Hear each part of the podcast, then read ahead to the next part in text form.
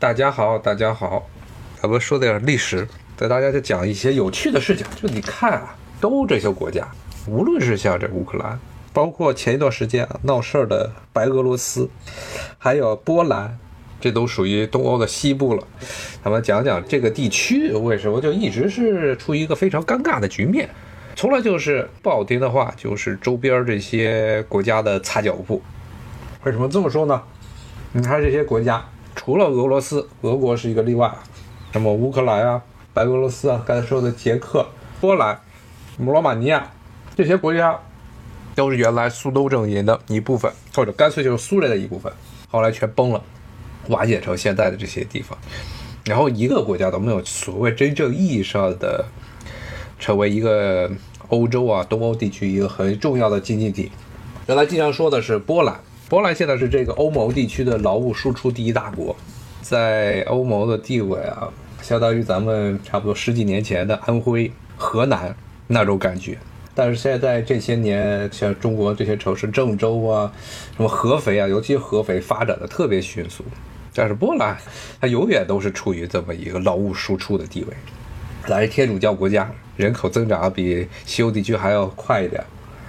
所以呢，这些国家就一直就可以说是从近代以来啊，都处于一个非常尴尬的局面。你说历史上有没有曾经雄起过的国家？像波兰，原来历史上曾经非常著名，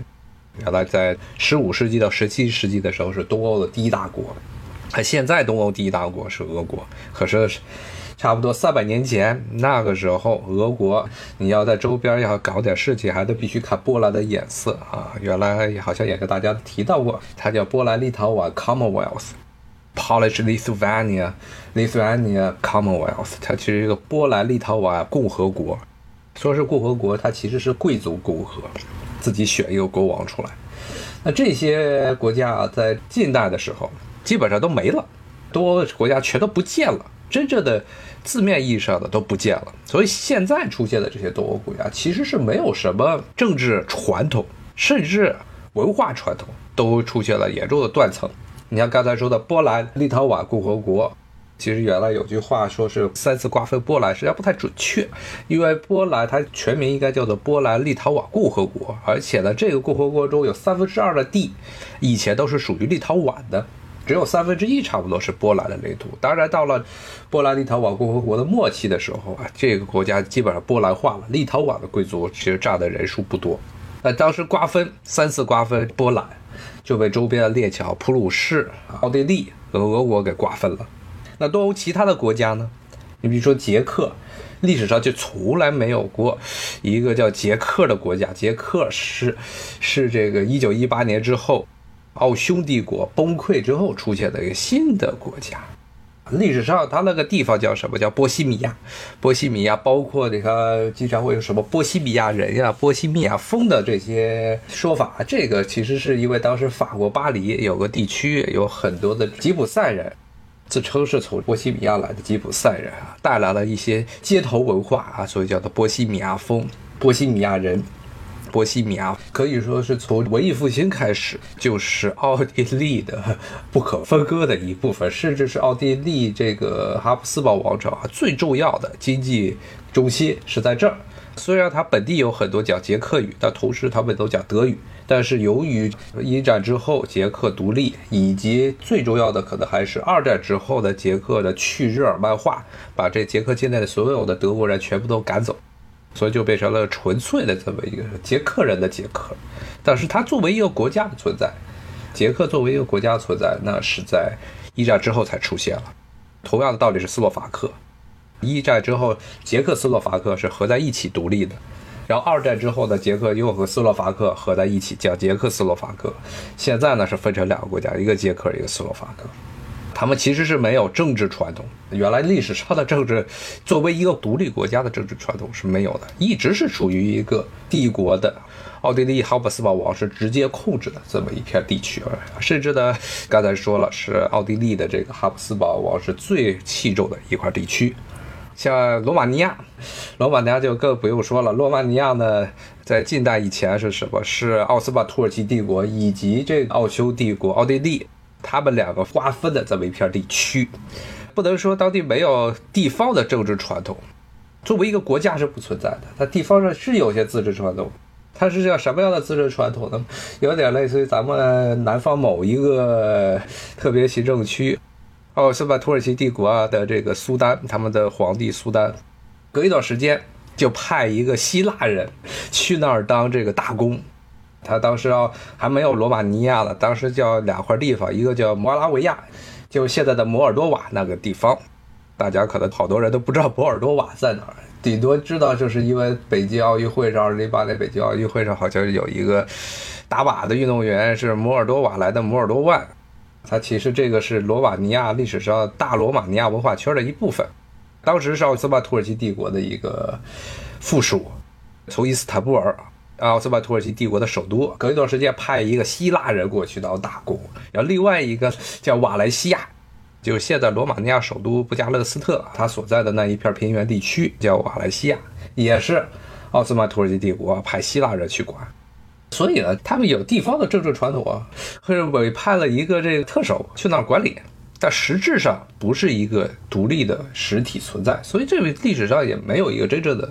一套真正的这独立的这么一个政治体制。像匈牙利历史上曾经是个独立国家，也是中世纪的时候可以说是东欧的强权之一。但是很不幸的是，它崛起之后很没有多久就遇上了比它要牛得多的奥斯曼土耳其帝国，直接把这个国家给打崩了。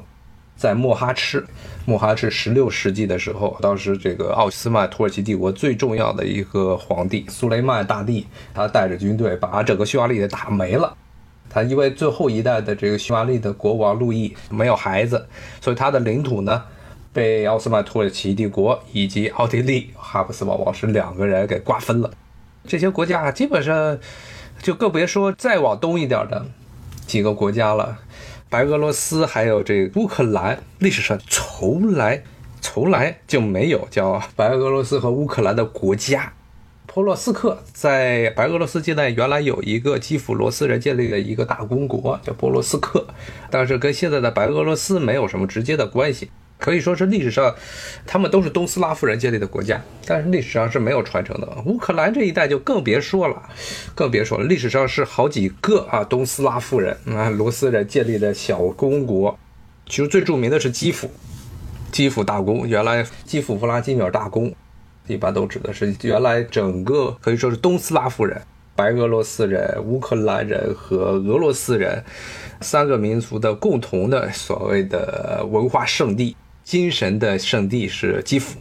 基辅是最早东斯拉夫人这罗斯人他们拥抱基督教文明东正教的地方，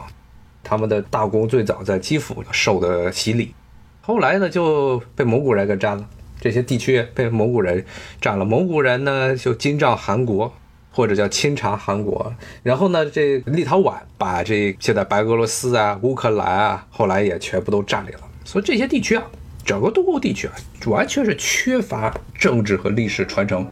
国家治理能力比较糟糕。唯一一个这个地方可以说是从近代以来，从中世纪末期到近代以来，唯一一个是可以说延续的、就持续性的这么一个政权，那就是俄国了。其他的国家，其他根本就没有国家，其他这些地区都是被德国、被奥地利、被土耳其。被俄国这四个大的帝国所瓜分的领土，东欧的内地，所以这些国家正是因为它没有这种政治传统，所以你可以看见，在现在的国际舞台上啊，这些国家领导人好多根本没有所谓的政治上的见解，自己的国家要翻看历史，一般政治家他处理政治问题，有的经常像中国啊，就喜欢去引经据典，从历史上找到一些灵感。这些国家一看历史是什么，全是亡国史。说实话，那个时候根本不应该叫亡国史，因为像在近代以来民族主义兴起之前，这些被统治的民族啊是没有所谓的民族觉醒意识的啊。直到了十九世纪，十九世纪印刷术开始在多民族、多元文化的这些大帝国中开始普及之后，那些以前被看不起的、认为是劣等的语言，什么罗马尼亚语啊、塞尔维亚语啊、保加利亚语啊，都开始广泛的开始传播起来了。波兰当然是个特点，波兰要另说。后来这一些历史上根本没有国家或者已经亡国的这些民族，都开始自己开始虚构出了一个所谓的民族的神话、民族的概念。像罗马尼亚就是一个最典型。罗马尼亚刚才跟大家说了，罗马尼亚其实真正的罗马尼亚的核心的文化圈是两个地区，就布加勒斯特以这一带周围的这瓦莱西亚啊，以及这个摩尔多瓦，历史上的摩尔达维亚。现在摩尔多瓦还是个独立的国家。那它在北边，这一片平原是在多瑙河以北，它这个瓦莱西亚。再往北走是什么？是喀尔巴阡山脉，非常高一个曲形的，像回形针一样，挺有趣的这么一条山脉。再往北，历史上是什么地方？是特拉西瓦尼亚 （Transylvania）。特拉西瓦尼亚，如果大家喜欢看电影啊、神怪电影啊、玩游戏啊，对这个名字肯定会非常熟悉。Transylvania 这个地方就是吸血鬼的原型所诞生的地方。历史上这个地方是一个名义上其实跟罗马尼亚民族都没有任何关系，它是属于匈牙利王国的一部分。地图上你看，现在罗马尼亚的领土啊，差不多比匈牙利大四倍。但实际上，它有一半领土都是从历史上的匈牙利王国那儿抢过来的，包括现在特拉西瓦尼亚那个地方。特拉西瓦尼亚那个地方还有差不多百分之十到百分之二十的居民是匈牙利人，但是其他基本上都变成罗马尼亚人了。所以匈牙利跟罗马尼亚关系一直非常糟糕。因为这些国家信的是地方神基督教，都是信基督教，都是信基督教，但是是不同支派的啊。罗马尼亚，比如说罗马尼亚是东正教，匈牙利是。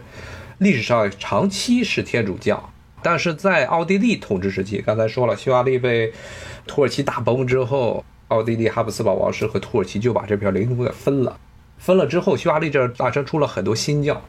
那个就是归正宗，还有一些加尔文宗这些教义，后来被奥地利帝国给镇压了，又改成了这个天主教。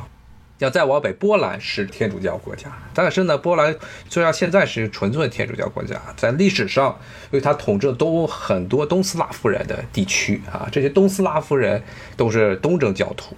所以这是一个非常复杂的宗教拼图吧，宗教马赛克。包括后来奥斯曼土耳其帝国统治东欧，特别是东南欧的时候，还有一些原来是信天主教。或者呢，信东正教的这些民族，改信了这伊斯兰教那就是后来其中最出名的，就是这个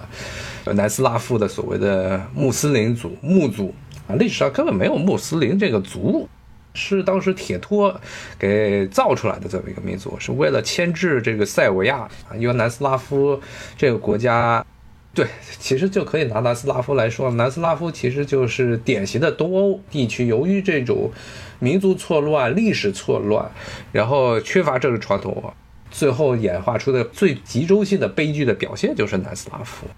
虽然他们都是南斯拉夫人，讲的语言克罗地亚语和这塞尔维亚语，包括穆族，穆族其实就是伊斯兰化的塞尔维亚人或者克罗地亚人，他们说的语言是一样的。顶多就是口音的区别，但是这口音的区别绝对比不上普通话和粤语的差距那么大啊，是互相能够听懂的。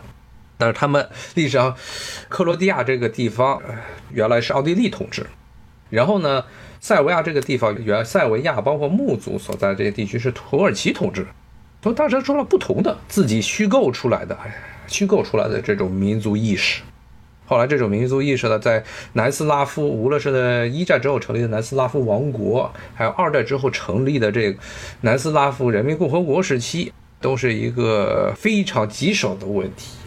塞尔维亚人只认塞尔维亚人，克罗地亚人只认克罗地亚人。但是他们说实话，吃的是一样的，顶多就是克罗地亚人吃的海鲜，因为离这海比较近，亚得里亚海比较近，吃的东西海鲜多一些。但是其他的种类都是一样的。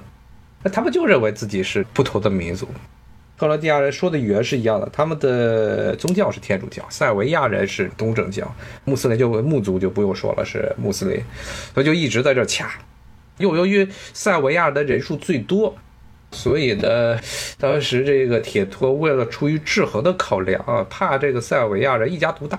就从南斯拉夫中啊造出来了一个穆族，然后呢，同时又把塞尔维亚这个地方北边弄出来的也夫丁萨夫伊，这是匈牙利人比较聚居的地区。其实历史上是匈牙利王国的一部分，也是一战之后南斯拉夫从匈牙利这儿抢过来的地区。然后南部呢，就是科索沃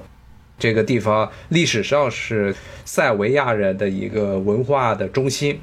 但是呢，在土耳其奥斯曼土耳其统治时期，是移民了大量的阿尔巴尼亚人。所以在结果铁托的这种所谓的这平衡啊，互相势力互相牵制啊，在他活着的时候，这种方法大家因为都认铁托，铁托的名望都听他的，还能维持下去。但他死了之后，从八十年代开始就已经不行了。OK，听友说是把这些人信伊斯兰教，对啊，他其实就是信了伊斯兰教的南斯拉夫人，因为其实啊这一部分人他的规模啊。其实你要看南斯拉夫的整个这个人口，历史上的南斯拉夫的整个人口，穆族其实占的人数不是很多，因为土耳其人，并不是特别热衷于传教，他们有有这些穆族，包括是整个伊斯兰教啊，伊斯兰教他们对于传教的这种狂热性都没有基督教那么狂热。原因是什么？就是因为这些伊斯兰国家历史上的中世纪啊、近代这些伊斯兰国家的这些统治者，他觉得不应该。觉得留着这些异教徒是件好事儿，为什么这样呢？是伊斯兰教中，因为他们留着异教徒，这异教徒要交人头税。穆族的产生是南斯拉夫时期，但这些人的信仰，他们改信伊斯兰教是在土耳其统治时期。为什么土耳其统治时期的时候？土耳其其实统治了整个这个南斯拉夫这一片地区，塞尔维亚呀、波斯尼亚呀、波黑呀这一片地区啊，是从十五世纪，从十五世纪就开始统治。什么时候瓦解的？是十九世纪末、二十世纪初，其实是差不多得有五百年，五百年的时间。这五百年时间啊。其实当时穆族在整个南斯拉夫的人口啊是少于克罗地亚族以及塞尔维亚族的，原因就是刚才说的，其实伊斯兰教它不是一个非常热衷于去传教啊，去把这些异教徒改造的，因为他们留着异教徒，这异教徒要交人头税，对于很多的，尤其是伊斯兰教的它这些教会啊，伊斯兰教的地方教会啊，对于政府的影响非常大，普通的。伊斯兰教徒，普通的穆斯林教徒，他们交的叫天课，五功之一的天课，这个税不是政府能够随意控制的一个税收来源。那么他们能够控制的税收来源是什么？那就是异教徒交的人头税，这一部分的税是政府最稳定的收入来源。所以，你可以在历史上是一个很有趣的现象，就是欧洲这些地区，中世纪啊，欧洲这些国家，什么法国呀、英国呀、西班牙呀，就拼命的要把异教徒强迫他们改信基督教。但是在穆斯林地区，相对而言，这些异教徒他们呢能够保持自己的信仰。不是因为是别的什么原因，主要是出于这些统治者的一个实际考量啊。因为这些人按照伊斯兰的教法是只需要上人头税，他们而且呢上了人头税之后呢，地方自治就可以了，很少有这些异教徒能够进入整个政府的高层。然后这些人在地方上，他们怎么样，政府就不管了，就交税就可以。伊斯兰教啊，其实是一个去中心化的。从这个阿拉伯帝国啊崩溃之后，它其实就是一个去中心化的这么个教，它很多都是地方的教会，地方的这些清真寺，他们来主管。所以它的整个伊斯兰地区啊，它这种地方的意识是非常强的。你说现在其实当代来说也是这样，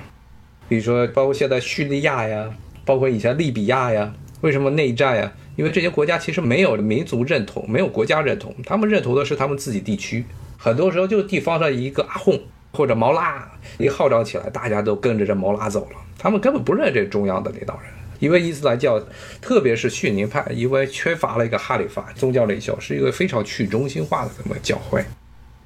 听有说，主播这些地区的人信教是不是非常坚定？换个地方，这要看啊，这是因人而异，这个可以说是因人而异。你看这个，现在法国啊，之前节目也给大家讲过，这法国啊，西欧地区，比利时。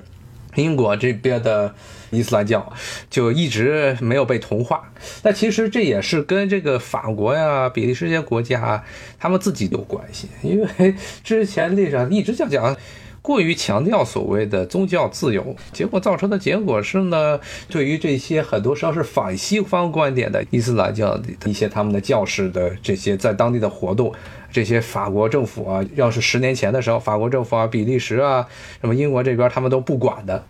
加上呢，本来这些穆斯林在这些地区就是受到歧视。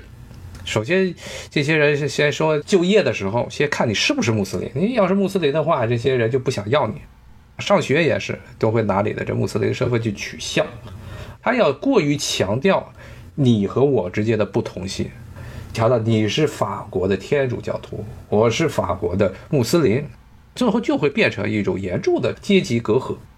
因为政治操作带来的这种阶级隔阂，这样的话呢，就穆斯林只跟穆斯林在一起啊，基督教徒只跟基督教徒在一起，然后呢，又由于这个基督教徒啊，当然法国其实名义上是个天主教国家，现在真正的信天主教，每周都去做礼拜的法国人的人数非常少，但这些人是混在一个圈儿，最后就把整个穆斯林给孤立了。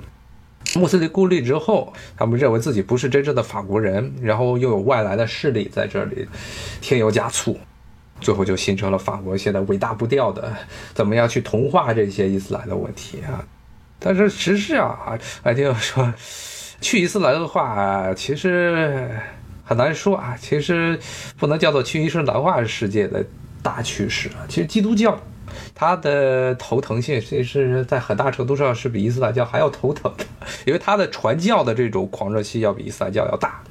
那么看别的地方也是这样，一般在全世界范围内，哪些你要出现传教、出现这些狂热的宗教传教事件，不是所谓的宗教恐怖事件，传教事件一般都会是什么人搞的？都是基督教徒。特别，首先是美国人，然后是韩国人，基督教这些教会有非常狂热的传教的趋势，反而是这个伊斯兰教一般都是圈地自守，一般他们就自己一个圈子，一个圈子保证自己的家人、孩子都是穆斯林就完了。是谁喜欢扩大信徒的数量？是基督教会。呃，听我说，这个欧洲会被穆斯林占领，其实这个之前节目也跟大家说了，其实就是真的是欧洲活该。历史上，他们占了穆斯林的殖民地，法国最典型，占了大量的这些北非的领地。然后呢，但是他们呢又缺乏把穆斯林的人口当做平等的公民去看待的这种心态。虽然名义上说我们都是法国公民，但是你一看见你是穆斯林，你就注定要低人一头，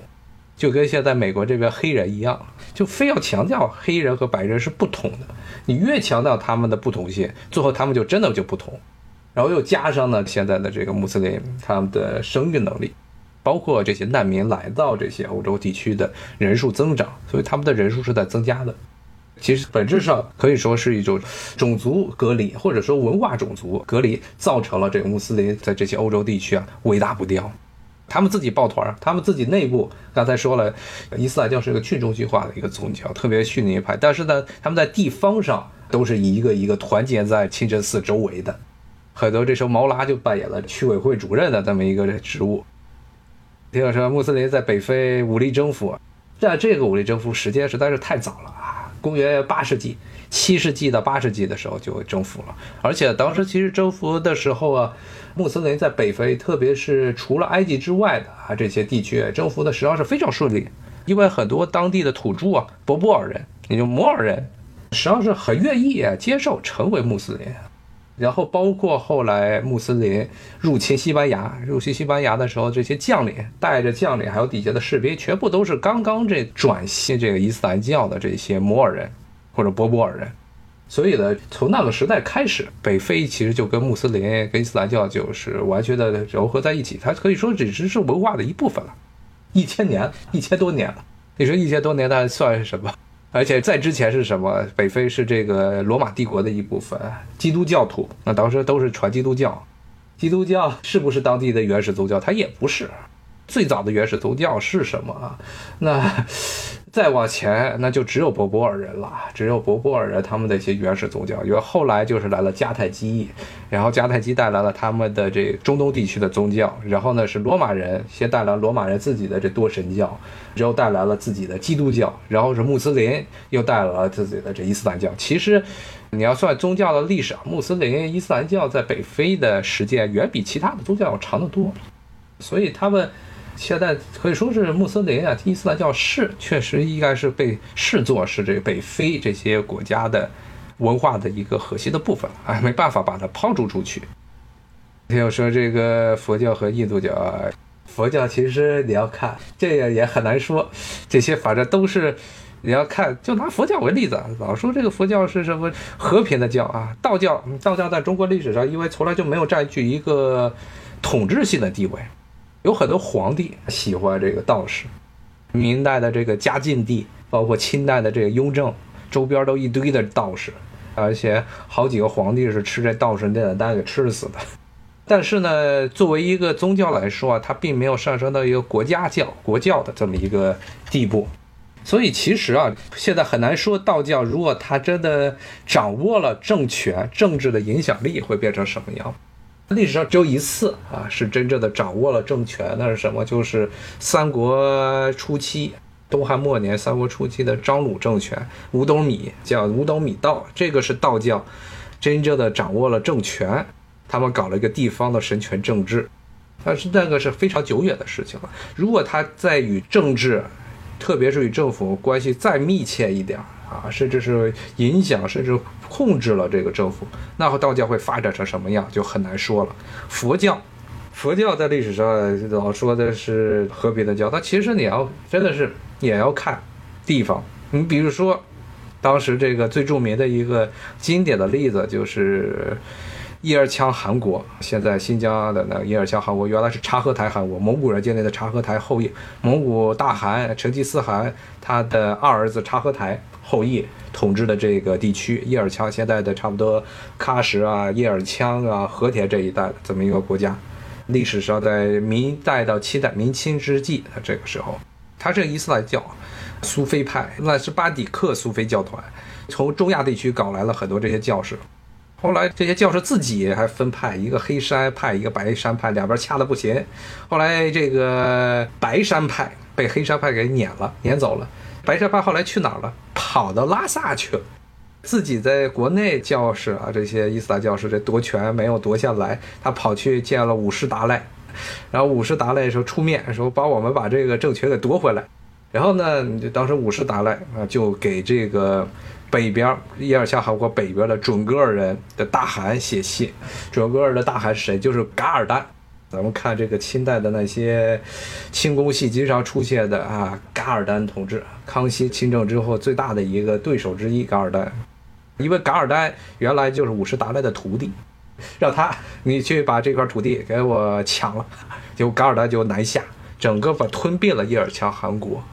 白山派回来了，但是呢，他是变成了准噶尔人的控制者。然后呢，准噶尔人他能够南下的一个很大的原因，就是因为五世达赖的这个宗教支持。其实是带有一定的很强烈的这种宗教圣战色彩。虽然新疆是从九世纪、十世纪开始啊，逐渐的伊斯兰教化，但是呢，这个佛教徒其实也不是一个纯粹的消极的灭亡的过程。特别是很多佛教，你如果出现了宗教领袖，很有可能会变成一种侵略性的。刚才说的是这个信奉这个佛教的藏传佛教的这准噶尔人灭掉了信仰这个伊斯兰教的这个伊尔羌汗国。这中间还是由于五世达赖的精神支持，变成了一场佛教的圣战。类似的例子其实还有很多，比如说像缅甸，最近出了很大问题的缅甸这个国家，也不是一个和平的国家，绝对不和平。虽然现在是什么都不是，但是呢，你要看历史上，那可是中国西南地区最头疼啊、最头疼的一个国家。这个国家的侵略性非常强。打了很多仗，光是明代啊、清代就跟中国中央政权就打仗，而且呢，无论是明代和清代，其实都在缅甸这吃了很大的亏。但是呢，他们缅甸这侵略性最强的是往东南亚地区扩张，特别是在清代乾隆年间，甚至把整个泰国给灭国了。彻底的灭掉了整个泰国。后来是因为清朝看见这缅甸做大了，他不行了，不能让他在东南亚做大，所以乾隆派军队入侵这缅甸。虽然最后打了败仗，但是缅甸也被迫的为了调军队回来抵抗这个清军，所以把很多的军队从泰国给调回来，所以呢，间接的导致了啊泰国复国。好像之前节目也跟大家讲过这个，缅甸是小城，小城佛教，小城为主的小城佛教。但是你看泰国也小城，缅甸是小城。缅甸首先是小乘佛教，它就不和平啊，历史天天打仗，永远都在打仗啊。然后这个泰国领土的三分之一，你要看泰国地图啊，东北部凸出来这么一块儿，凸出来这个大球的也地区，包括呢都是从高棉高棉人，就现在柬埔寨人呢抢过来的。上座部可以听我说，上座部其实就是小乘佛教啊，小乘佛教的人他们不愿意称小乘。小乘佛教是大乘佛教对于上座部佛教的一个蔑称，因为他们心胸不开阔，只度己不度人，所以大乘佛教把这个上座部啊贬低成了这个小乘佛教。但是，他们自己一般自称是上座部，或者呢，按照学术的说法是巴利文佛教，因为他们最早的这些佛经都是印度中部地区的，用印度中部地区的一种文字巴利文书写的佛经，所以一般叫做巴利文佛教，或者叫上座部。大乘佛教的历史其实是要比小乘要短，他们大乘分出来之后，他们贬低这小乘佛教，认为这小乘佛教不认为众生能够都能成佛，然后呢，而且呢都是讲究自己的修行，最多只能成为阿罗汉果，然后呢也没有菩萨这个概念，认为这些都是属于小乘这些佛教不对众生负责，只对自己负责，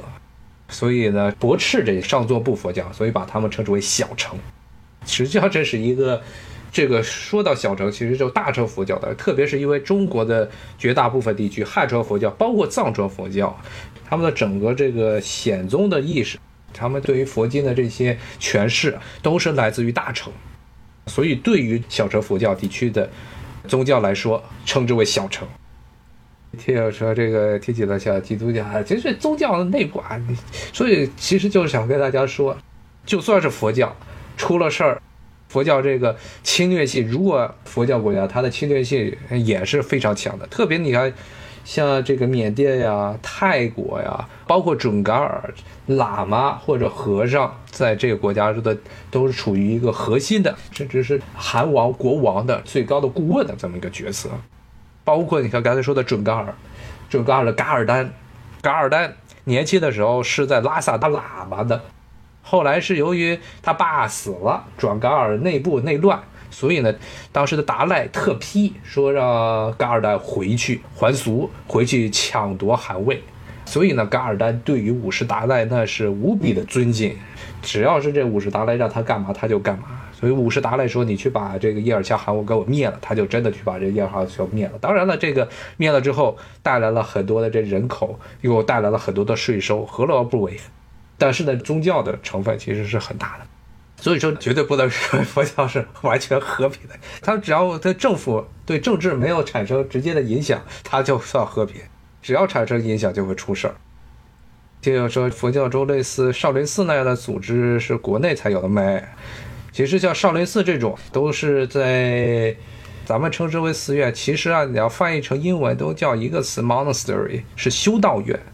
历史上的修道院，无论是基督教的修道院，还是这种佛教的修道院，这种寺院，因为里面都有僧人在里面修行，其实最后都会演化成一个地方割据势力。像少林寺就是很典型的啊，咱们这个经常说这文革的时候把少林寺给抄了，说是后来这个八十年代才重新开放。为什么对少林寺这么狠？原因就是因为少林寺是原来整个那个嵩山地区最大的地主，整个这个民国时期少林寺的风声非常差，非常差，因为他是大地主，寺院地主，周边很多这些农民都是耕的少林寺的地，后来干脆就把这少林寺给抄了，把那地给分了。你要看这个佛教中，这还是在中国的汉地，汉地的其实很多的佛寺，最后特别是那些受到了地方的豪族啊，包括了中央的皇帝啊青睐的这些很多的寺院，最后都变成了地主宗教地主。那么在日本最典型的就是日本啊，日本在历史上佛教的寺院拥有的土地非常的广袤，甚至还有要开始听我说武僧啊，武僧这个东西其实在中国还算不是很多，但是呢，在日本的原来有武装的僧团、武装的僧兵，日本的僧兵，特别是他们有一个叫真言真宗，好像以前节目也给大家讲过真言真宗啊，其实这个真言真宗就是。现在日本的这种佛教传承的一个前身，就现在的日本佛教，我记得前一段时间不是有一个挺那个畅销日剧《朝五晚九》，讲一个白领儿和一个僧人谈恋爱结婚的故事。那日本的和尚是可以结婚的，生孩子，然后孩子继承这个寺院，这个传统最早就是真言真宗这一支搞出来的。其实其他的日本的佛教是汉传佛教。历史上跟中国的佛教是一样的，但是真言真宗是属于佛教中的一个异端。一方面，一方面他们是有这么一套非常奇葩的制度，是僧人不敬酒，不敬杀生，不敬肉。然后呢，这个僧团的领袖，他的后代也是僧团的领袖。所以这一支后来成了明治维新之后，明治政府为了削弱佛教对于民众的影响力。然后呢，就强迫这些日本的其他的宗的这些佛教全部都改成这些宗宗这样。这样的话，其实等于佛教很多原来的戒律全没了，他在民众中的这种威望其实就跌下来了。他是因为明治政府为了是抬这神道教，为了贬这个佛教，他认为佛教，这首先它是外来的，特别呢，它还是这个中国这边传过来的啊，他们要发展所谓本土，要强调自己本土的神道教的威严，啊，所以呢，强行的把这佛教给弄成了这么一个很奇葩的模样，以至于现在佛教，日本的佛教也是衰落了。你想想，一个寺的世世代代方丈都是一家子，这算什么制度？所以这种啊，这种修道院的制度啊，这种寺院制度，其实不光是在中国啊，在日本，包括更别说是在汉传佛教，包括藏地，你看藏传佛教的这些寺院都是这样。那至于在东南亚地区，那就更加复杂了，因为东南亚地区它不是一个寺庙不寺庙的原因啊，是因为很多东南亚的这些小城或者要上座部佛教国家，是全民都必须得去当一段时间和尚的。很多的政客，他们从政府上退下来之后。也是为了躲避政治清洗，最后全出家为僧了。包括你看泰国、缅甸，都是年轻人在这成年的时候必须去寺院里出家的，出家剃度一段时间，然后再还俗。这比这个汉传佛教还要来的猛。所以呢，不能说佛教它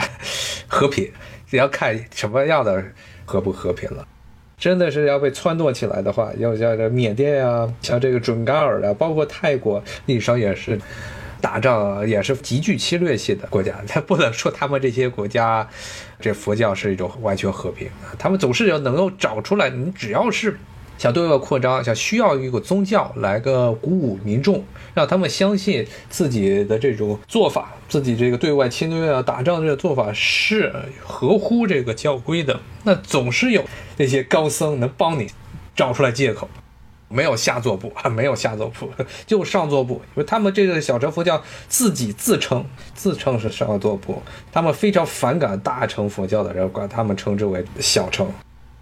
怎么从宗教这说到本来说东欧，那这个听友问东欧是不是女性比例很高？也不是，其实你要说啊，比例高不高啊？你要看，一般都是这个发展中国家女性对发达地区的男性。有更加高的偏好。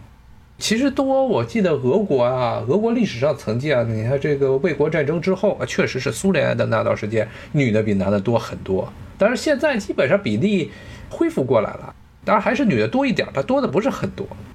为什么老觉得好像多的女性到处都是啊？乌克兰啊，俄罗斯啊，白俄罗斯啊，捷克啊，波兰。不到处都是，特别是在某一个黄色和黑色的网站，全是捷克的视频啊，是因为这些女性在自己的这些国家经济，首先经济不发展，那么这些绝大部分的这些就业机会，首先是都给了男性，那女性要讨生活，那只能出去，要不就找一个这个有钱的发达地区的这个男性。女性如果她没有自己的经济地位的话，自然而然的，你要在一个国内的一个男性和一个国外发达地区的这个男性的比较来说，他更倾向于找这个发达地区的。不能说这是一种崇洋媚外，这是一种典型的经济选择。没有办法，因为女性如果她没有自己的经济地位，没有社会地位的话，那她肯定是偏向于有钱的地区。所以东欧的很多女性都去了西欧，运气好的嫁为人妻了，运气不好呢就去做皮肉生意了。你看中国也是乌克兰的这些模特特别多。不言而喻的，这个乌克兰的经济非常的糟糕，现在人均 GDP 才四千多吧，四五千美元。中国老觉得自己是一个穷国，一直历史上老觉得，即使是从人均 GDP 来说，在发展中国家中也算是比较高的了。特别是在同一个规模的这种发展中国家，因为一般来说大国人口越多，这人均 GDP 啊越不好往上涨。你比如说这美国，你跟卡塔尔比，跟卢森堡比，这些小国它的 GDP 都比美国高，但你有什么可比性？没有可比性。但是呢，这个像中国在这同一个规模，巴西呀、俄国都是现在的人均 GDP 都没有中国高，更别说乌克兰了。所以乌克兰女性为什么那么多来到中国？原因是因为中国的经济它不是比例高，所以最后归结出来的原因不是比例高。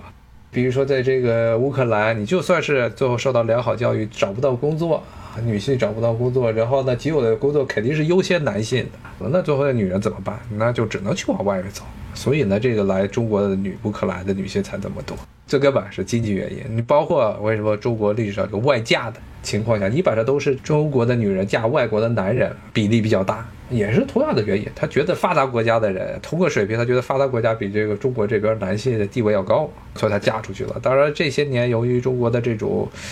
情况的提升，中国的这经济地位啊、国际影响力啊这些提升，现在这种情况相对来说再比几年前要好一点。其实这个国内也是分地区，男比女多都是分地区，广东那边。男性比例超支的比较大，很多一些其他地方，关键是看这个地方的传统，重男轻女现象严不严重？越严重地方越惨。这种心态啊，估计还得要一段时间，还得要很长一段时间才能够被根除。所以呢，再回到最后来说，就是东欧地区啊，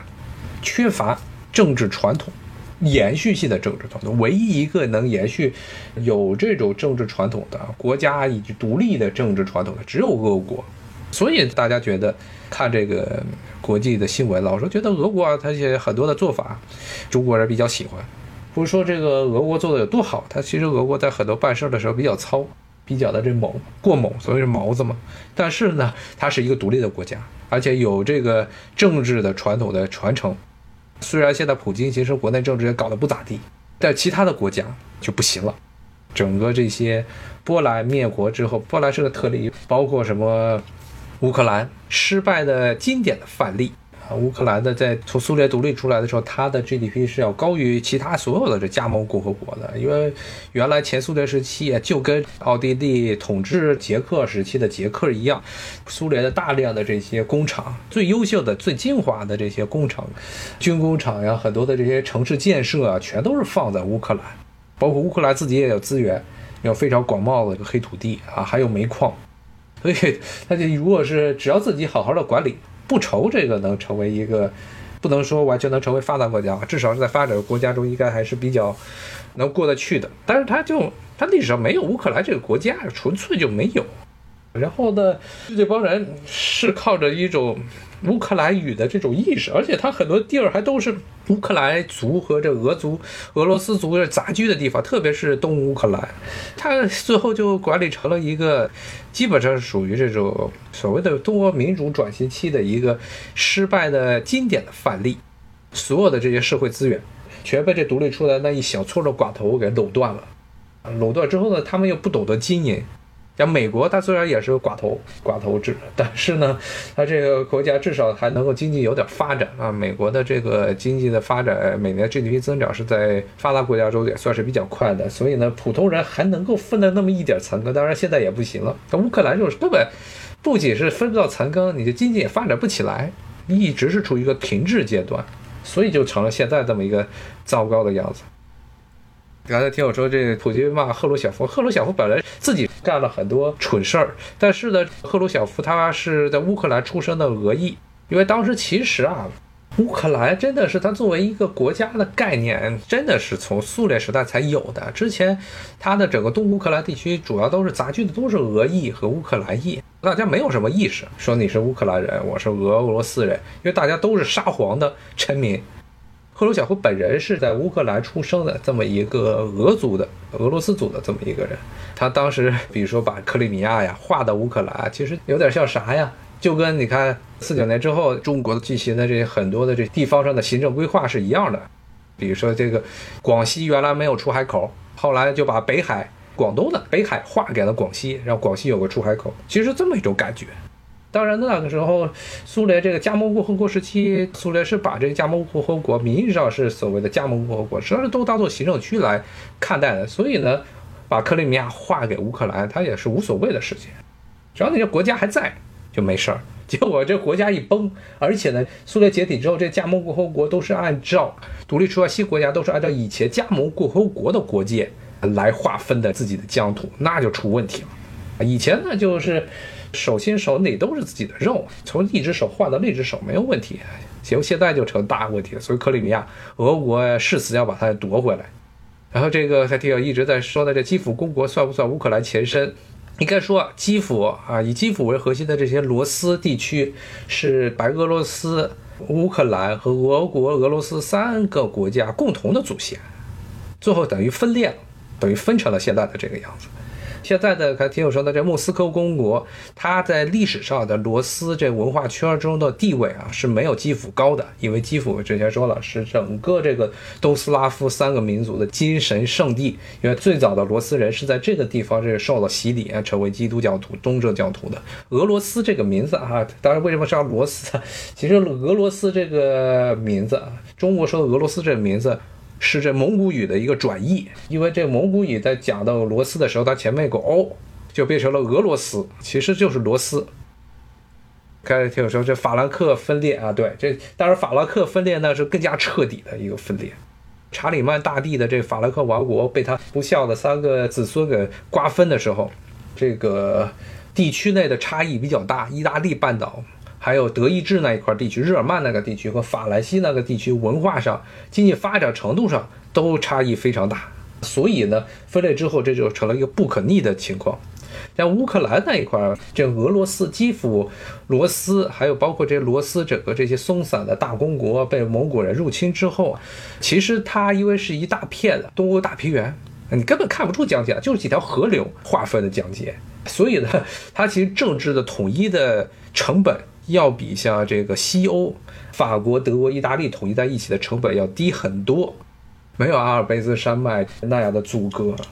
但是呢，由于历史上立陶宛趁着这个蒙古人势力衰退的时候，把这个基辅罗斯啊、乌克兰的西部地区把俄罗斯抢到自己手里，而这个立陶宛又是个天主教国家，所以就造成了后来重新把其他的罗斯地盘统一起来的俄罗斯。他名字其实应该就叫罗斯，他对于立陶宛以及和立陶宛联合在一起的波兰的无限制的仇恨，他觉得是你把我们的地盘全抢了。最糟糕的是把等于是这个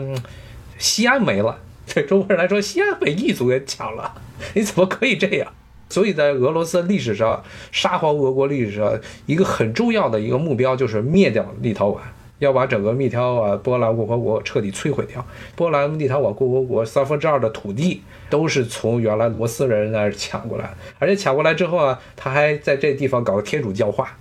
这是又是让这个俄罗斯人非常愤怒的一件事情。我看听友说西安没了，那不只是西安没了，而且西安呢成了一个。改信了基督教，或者改信了伊斯兰教，这种感觉，所以这个俄国就是一直在疯狂的与这个立陶宛作战。立陶宛后来撑不住了，向波兰求援，后来波兰就和立陶宛合并，然后这两合并的国家接着和这俄国打，打了差不多两百多年、三百年，最后由于波兰自己内部的问题，后来这个俄国连同奥地利还有普鲁士三个国家一起把这个国家瓜分了。所以这个俄国和波兰。这是历史上的仇呢，梁子是结的太大了，是绝对不可能这个弥合的仇恨。这是一种文化上的、历史上的仇恨，加上波兰这个国家啊，在历史上每一次要站队的时候，他都站错队，站错队，把周边所有的国家都得罪一个遍。现在波兰还在天天一边怼俄国，一边怼德国，然后所以非常不招人喜欢。波兰很能扛，因为波兰原来可是这个东欧地区整个欧洲地区的第二大国，如果不算上俄国的亚洲部分的话，它其实在十八世纪之前一直是欧洲的第一大国。你想想，现在的乌克兰、现在的白俄罗斯，还有立陶宛。以及波兰，以及包括现在的这个罗马尼亚北部的那么一小片地区，原来都是波兰立陶宛共和国领土。它在历史上是一个东欧地区的一个非常强的一个强国，非常大的一个国家。所以呢，它这个扛扛两百年，它因为领土不断的被俄国给侵蚀，但是它领土太多了，拖了两百年才吞下去。所以呢，这造成一个，反正现在的结果就是东欧这些国家都是不太对头。可能现在稍微正常一点的匈牙利，当然现在白左嘛天天骂匈牙利。匈牙利它因为历史上确实是有独立的国家，包括在奥地利这个统治时期的时候，匈牙利贵族对于奥地利王室的影响也非常的大。要波兰还按现在这么搞啊，天天搞，他跟这个俄国作对，跟这德国作对，然后跟中国作对，他总有一天又要出事儿。必然要出事，虽然不可能是现在了，但是只要是哪一天，德国、俄国逮个机会，肯定要修理一顿这波兰。波兰就是没有，他在历史上就是可以说就是没有自知之明，比俄国人、比毛子啊更加这个鲁莽的一个民族，可以说是。俄国人他至少还讲一些这外交，讲一些外交上的伎俩，这个波兰历史上就不讲，把自己周边的国家真的是。得罪一个遍，他没事干，他就喜欢打架。嗯，他还特别喜欢打架。就这那个波兰最著名的标志，波兰人到现在最喜欢的标志就是他们的义勤兵 （Wind Hussar），就是那种一种重骑兵，穿着铁甲的这种骑兵，马屁股上插了两根大毛，像很多的羽毛插上去，跑起来的时候呜呜作响。他其实目的是为了那个震慑对方的这个骑兵或者。步兵因为跑过来的时候，你像冲击力非常大，声音特别大，大家就吓坏了。波兰义骑兵非常著名。波兰历史上其实整个对国家的国策，其实就跟他们的义骑兵一样，特别鲁莽，到处去打仗。包括波兰还到现在还吹呢，说波兰是历史上唯一一个成功的打进了莫斯科的国家，说自己比这个希特勒和这个拿破仑都要牛。因为当时俄国是处于所谓的这个大混乱时期。Age of trouble, time of trouble，就是糟糕的时期。当时俄国这个沙皇留里克王朝绝嗣了，内部非常不稳定。波兰趁着这个时期进军这个俄国，把莫斯科给夺下来了。那是在十七世纪的时候的事情，所以波兰到现在还在吹，说我们是唯一一个打进了莫斯科的西方强权。